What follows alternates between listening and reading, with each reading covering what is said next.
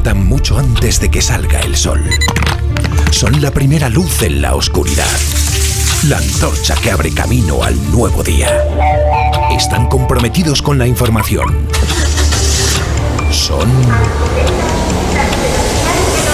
la España que madruga.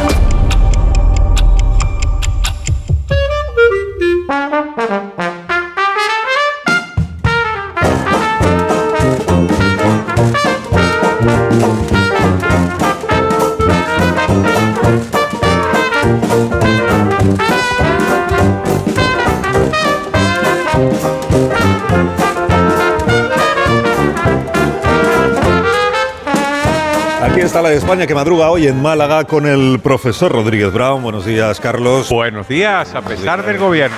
Generoso el público, ¿eh? Generoso el público. Generoso Pues, el son muy generosos en Málaga, lo sé. Daniel Ramírez García Mina, el nuevo. Buenos días, Dani. Cobardes, no el público, vosotros, que os habéis exiliado por si prospera la moción de Ramón Tamames.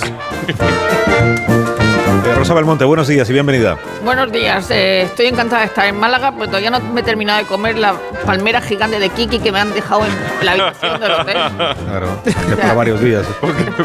Porque es enorme. semana. Es enorme, sí. Feliz José Casillas, buenos días, feliz. ¿Qué tal? Buenos días. Sí que habéis madrugado porque el partido de la selección en Málaga el sábado es a las eh, 9 menos cuarto. El sábado, ¿eh? Ya estáis Voy a allí. coger sitio. Claro, Sí, claro. jalan, sí, jalan. Sin jalan. Y Amón Rubén, buenos días también para, para ti. Hombre, no, está bonito. No me ha sorprendido que no haya habido ovación ni para Dani ni para Félix, ni público, siquiera para el profesor. Para el profesor sí. Sí, sí, para que- mí. tú has sido el regidor de su. Del profesor la pedí yo, sí. Y la tuya la has pedido tú. No, no, pero fue La mía la he pedido yo porque hay que asegurarse el éxito. Hay que amañar los triunfos. Ah, sí. No se Bueno, puede perdonar ninguno. eh, me dais un minuto. Minuto, minuto. Y hablamos enseguida de los temas, que hoy son Uy, hay de todo. uno. La España que madruga. Donde el Sina. Son las 8 Uy. menos 20 minutos. Uy, Son tarde. las 7 menos 20 Uy, minutos tardísimo. en Canarias. Hay 7 preguntas y media para empezar el miércoles. La primera de las cuales es. ¿Cuánto os sorprendió que el presunto protagonista de la moción de censura tuviera al final un papel bastante subordinado y desdibujado? La segunda. Y no es desconcertante que a Tamames se le olvidara qué cosas. El pequeño detalle de reclamar las elecciones anticipadas como se supone era su objetivo. La tercera. Le agradecéis al menos a Tamames los momentos más dicharacheros del debate insoportable, sopor de censura, lo llamaba la torre anoche. que el presidente del gobierno acaba de terminar su primera intervención ya en el debate y ha sido una hora 40 minutos. Eso significa que tenemos todo el tiempo del mundo por delante. Pero yo creo que en una hora 40 minutos Asimov explicó la historia no solo de la República Romana, sino también del Imperio Romano. La cuarta. de Ramón? La cuarta. Dale, dale. La cuarta. ¿Y cómo no va a tener razón Tamames si Sánchez intervino durante 173 minutos y la marioneta de Vox solo lo hizo en 71? La quinta. No es una falta total de decoro y de respeto parlamentario que Sánchez se marchara del hemiciclo en la sesión vespertina cuando era él el destinatario de la moción. La sexta. De blanco, como, como, como quien toma la alternativa, y recibiendo los trastos de Sánchez, puede decirse que Yolanda Díaz aprovechó la plataforma electoral de ayer para postularse por fin Sí. como candidata a la Sí, General. sí, sí. Yo creo que no. La Sí. séptima. La séptima, la séptima no es mía, Carlos, es del diputado del PNV, Aitor Esteban. ¿A quién beneficia todo esto? ¿Al país que dicen defender? ¿A sus instituciones? Al contrario. Semejante iniciativa no hace sino desgastarlas y convertirlas ante la gente en algo mundano y poco edificante. Y la media, que es la última. Estamos seguros de que el escapismo de Feijóo es la mejor Vamos a la prensa de esta mañana. Dani, ¿de qué tratan hoy los periódicos? Sorpréndenos. Querido Ramón, ya sabes que yo en la medida de lo posible siempre intento cumplir tus deseos. Ayer lamentaste en el Congreso la debilidad de la transición, la ausencia del espíritu del, del 78. Hoy, esta mañana, el consenso ha resucitado y lo hemos resucitado para ti. Todos los periódicos, a uno y otro lado del río, piensan lo mismo. La moción de censura ha servido para fortalecer al gobierno. Tamamada Sánchez es un titular con el que nadie se ha atrevido. El director de la Real Academia Española de la Lengua anuncia en su entrevista con el ABC que antes de fin de año habrá un diccionario de sinónimos de la RAE. Dime cómo se llama lo que pasó ayer en el Congreso, Ramón. Esperpento, astracanada, delirio, sainete, entremés. Antes que las informaciones voy a leer los editoriales, las opiniones de los periódicos. Un editorial es magia, porque expresa la opinión de todo un periódico, es la voz de un monstruo de mil cabezas. Abascal dijo ayer que ya estaban escritos e incluso pagados por el gobierno y el PP, como las necrológicas en las neveras de las redacciones, comparó. Escuché necrológicas, te miré y tuve miedo, Ramón. Ya podía haber escogido Abascal otro paralelismo. Fijaos en la estrecha coincidencia, vamos a ir de un lado a otro del río. Editorial del país. El gobierno sale fortalecido del debate ante la inconsistencia argumental de Vox y del candidato a la presidencia. Vox se convierte en el mejor pegamento de la izquierda. Al otro lado, ABC.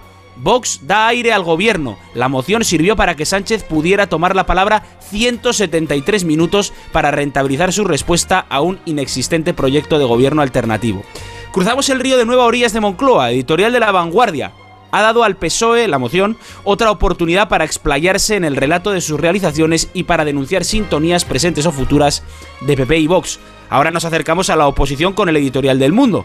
La moción solo sirve al gobierno y a la degradación institucional. Si Vox quería erosionar al Ejecutivo, lo que ha logrado es impulsar las opciones electorales del PSOE y de Yolanda Díaz. El español, Sánchez utiliza la moción de Vox para ayudar a Yolanda Díaz a imponerse a Podemos. La fallida iniciativa de Abascal permite al presidente relanzar su gobierno. Hay un análisis de Ignacio Varela en el Confidencial que sintetiza todos estos editoriales. Dice, durante estos años, el boxismo y el sanchismo han caminado de la mano como enemigos íntimos de referencia. Siempre se necesitaron y se alimentaron recíprocamente. Así, cristalizó una muy productiva sociedad de socorros mutuos. Además de los análisis hay anecdotario, ¿no? En los periódicos y hoy esas cosas que no se ven por la tele. Cuéntame. Pues José Peláez habla de todos esos diputados y ministros con rostro desencajado y cabezas a punto de explotar. También tuvo la vista puesta Peláez todo el tiempo en Tamames, que asistía atónito a las larguísimas intervenciones de Sánchez. Dice, había que cansar a Tamames, llevarle al límite, no dejarle ni orinar, desquiciarle con los tiempos, abrumarle con datos y un tedio abrasivo y despiadado, algo así como Michael Chang en aquel Roland Garros del 89. A veces le puso el crono a las intervenciones. Sánchez, 173 minutos, Yolanda Díaz, 65, Santiago Abascal, 70, Ramón Tamames, 68. Escribe Chapo Paulaza, don Ramón fue a hablar y se fue hablado. Sin embargo, casi todos los medios coinciden en un servicio que sí hizo Tamames a la nación. Fue cuando interrumpió al presidente del gobierno a mano alzada y le dijo, oiga, es que viene usted aquí con un tocho a responder sobre cosas que no he dicho. Después se explayó sobre esto don Ramón, y tiene razón. Nunca nadie hizo tanto por la lectura como Pedro Sánchez. Leyó en público, sin dejar nada a la improvisación, sin dejar a nadie más hablar, durante 173 minutos, un folio tras otro. Los iba colocando en la tribuna y tuvo que recogerlo con las dos manos cuando por fin decidió bajar. Más cosas. Cuenta Jorge Sainz en Voz Populi que hasta tres personas se echaron la siesta en la tribuna. Servidor publica en el español la foto de las piernas de Doña Carmen, la mujer de Ramón, que fue sorprendida por un ujier del Congreso descalza y con los pies apoyados en el asiento de adelante. Ramón casi fallece sepultado por Sánchez. Menos mal que le prepararon un despachito para echar la siesta en el receso de la comida. Es tremenda, Carmen. Ahora en un rato volveré a sentarme a su lado, a tu lado, Carmen. La miraré, te miraré y te escribiré, aunque no llegaré a tanto como Umbral, que le dijo una vez. ¿Recuerdas tú tus noches en el heno, escogiendo luceros en la paja? Yo te miraba en las mañanas rosa, trasladando tus muebles y tu llama. Y esto hasta ahora no había pasado nunca en la revista de prensa, que es que el, re- el revistero se, Poeta. se citara a sí mismo. Claro, claro, claro. Y, Servi- y- y digo bien, y digo bien. Servidor escribe. Servidor de ustedes. Servidor. Servidor de ustedes. Gracias, Dani. A ti, Ahora nos conectamos al planeta con Iberia. La clase business de la 350 nueva generación nunca se había parecido tanto a tu lugar favorito. Una cabina más amplia con mini suite para mayor privacidad y un asiento convertible en cama de 2 metros. Además, podrás disfrutar de nuestro sistema de entretenimiento más moderno. Iberia, cada día es el primer día. Más de uno. La hoguera de Belmonte que arde esta mañana, Rosa. Pues no sé si Tamames pudo ima- imaginar la turra que le iban a dar. Hasta Yolanda Díaz estuvo más de una hora. Como dice Lourdes Pérez en Sur, una turra de comunista de carné a un excomunista de historia. Haciendo cosas como presumir de los ERTE. Aparte de aplaudir a Calviño, a Belarra, a Montero la chica y a Garzón, podría haber aplaudido a Fátima Valle por los ERTE. En La Vanguardia, Iván Redondo escribe que Díaz gustó y mucho. ¿A quién? ¿A Yo, ¿Cómo? Pues ahí van. eh, aunque tiene la misma cara, mm, aunque quien tiene la misma cara que las ardillas Chip y Chop es Margarita Roble, los que comían nueces eran Montero, la chica y Garzón. según vemos en la foto del mundo de Javier Barbancho, pero que los tíos tenían la bolsica allí con las nueces, o sea, ¿pero esto qué es? Eh, sección libros. La Inquisición tenía más garantías que los tribunales civiles, dice en una entrevista del andaluz Elvira Roca, que ha ganado el premio Primavera de novela con Las Brujas y el Inquisidor, relato documentado del proceso de Zugarramurdi y la actuación del Inquisidor Alonso de Salazar. Atención, Rubén. Risto Mejida ha escrito un libro sobre Bach. Se centra en 1720, un año, dice, ausente de las biografías, entre la muerte de su mujer y Ana Magdalena. Este libro, dice en ABC, denuncia la ingente cantidad y la deleznable discriminación que sufren las parejas con diferencia de edad. En la vanguardia cuentan que tiene nueva novia, una farmacéutica, pero no sé la edad. Eh, no baje, Risto. Eh, otro libro, Jaime Bailey presenta su novela Los genios sobre Vargas Llosa y García Márquez, o sea, sobre puñetazos de genios. En la vanguardia, un espectador de FECA junto a Hillary Clinton y su hija en Broadway. Estaban en la representación en el Teatro Schubert de Con falda ya lo loco, que ahora puede llamarse con, con caca ya lo loco. Se encontraron en el pasillo, entre la butaca, en el intermedio, dos zurullos. Parece que un sujeto que se la tiene jurada al teatro hace caca de vez en cuando, cuando tiene oportunidad, ya van cuatro veces. O sea que no se la tiene jurada a Hillary como parecía en el titular. Esto es lo único que habría faltado ayer en el Congreso. Todavía queda un Calla, día para calla, las alfombras. calla, calla. No des ideas, Rosa.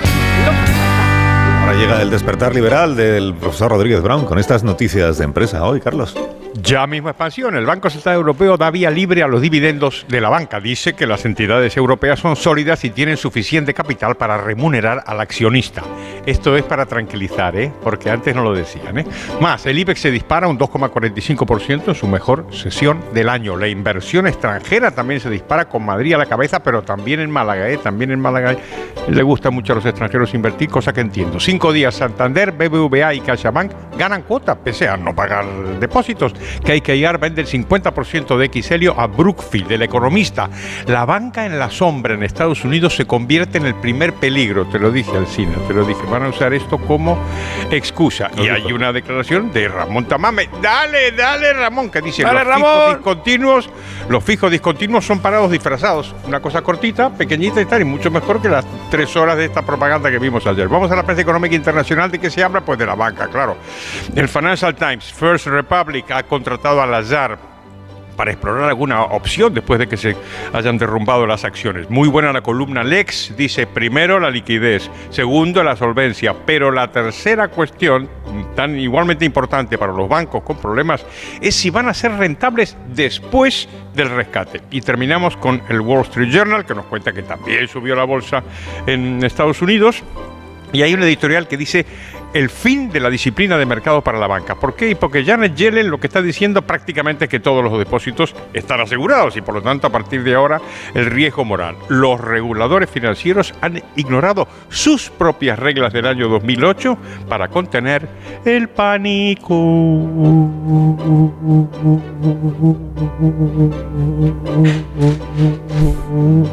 médico. Viñeta económica de hoy, ¿cuál es, profesor? ¿Qué pensaste que no iba a cantar, eh? Sí, la verdad que sí. Y el aire de Málaga. Buenísima y digo Pachi en el mundo. Pregunta el encuestador a un señor. ¿A quién prefiere usted? ¿A Pedro, a Sánchez o a Castejón? Y el señor piensa, rayos, otra vez el CIS. Nos queda por contar la actualidad del deporte con Félix José Casillas. Y con la apertura de la campaña de la selección, la plataforma de lanzamiento para el nuevo grupo de Luis de la Fuente, borrón y cuenta nueva la etapa de Luis Enrique. España va a jugar el sábado en Málaga contra Noruega para sumar los tres primeros puntos en el camino hacia la Eurocopa del 24. Un tocho de ocho partidos que habrá que jugar hasta noviembre. Momento de aupar a los nuevos, como dijo Morata, que es el nuevo capitán, y hay nuevos a los 32 años como José Lu, delantero del español, y un nuevo de Osasuna, pero se llama David García. ¡Vamos! Y ya que estaba la selección en las rozas, aprovechó el presidente Rubiales para lanzar su ticket a la liga por las últimas polémicas arbitrales, porque la federación, ya usó el fuera de juego semiautomático en la Supercopa y que ahora, como con Tonda Cero, lo quiere implantar Tebas, preocupado por el ambiente que rodea la liga en este sistema, que es más fiable, pero que no va a acabar con la polémica. Ticket de ida y vuelta porque el presidente de la liga le recordó a Rubiales que sigue teniendo en su junta directiva a la Porta, presidente de un club que ha estado pagando 20 años al vicepresidente de los árbitros. El periódico de España desvela la declaración de Negreira a la agencia tributaria en la que dice que nunca cobró del Comité Técnico de Árbitros porque ya cobraba del Barça y niega haber utilizado el dinero que le pagaba el club para pagar árbitros o ex árbitros. Le preguntan también si elaboraba artículos para el mundo deportivo y dice que no, que los hacía su hijo y que él ponía el nombre para que tuvieran más gancho. Sus personas de contacto, dice Negreira, en la declaración eran Rosel y Bartomeu, que según otra información del mundo podrían también estar implicados por unos documentos encontrados en el procedimiento que se llama el caso Soule. Eh, gracias, eh, Casillas. En seis minutos nos ponemos en las 8 de la mañana. ¿De verdad? ¿De verdad? Serán las 7 en las Islas Canarias. Qué bueno. Ahora mismo continuamos.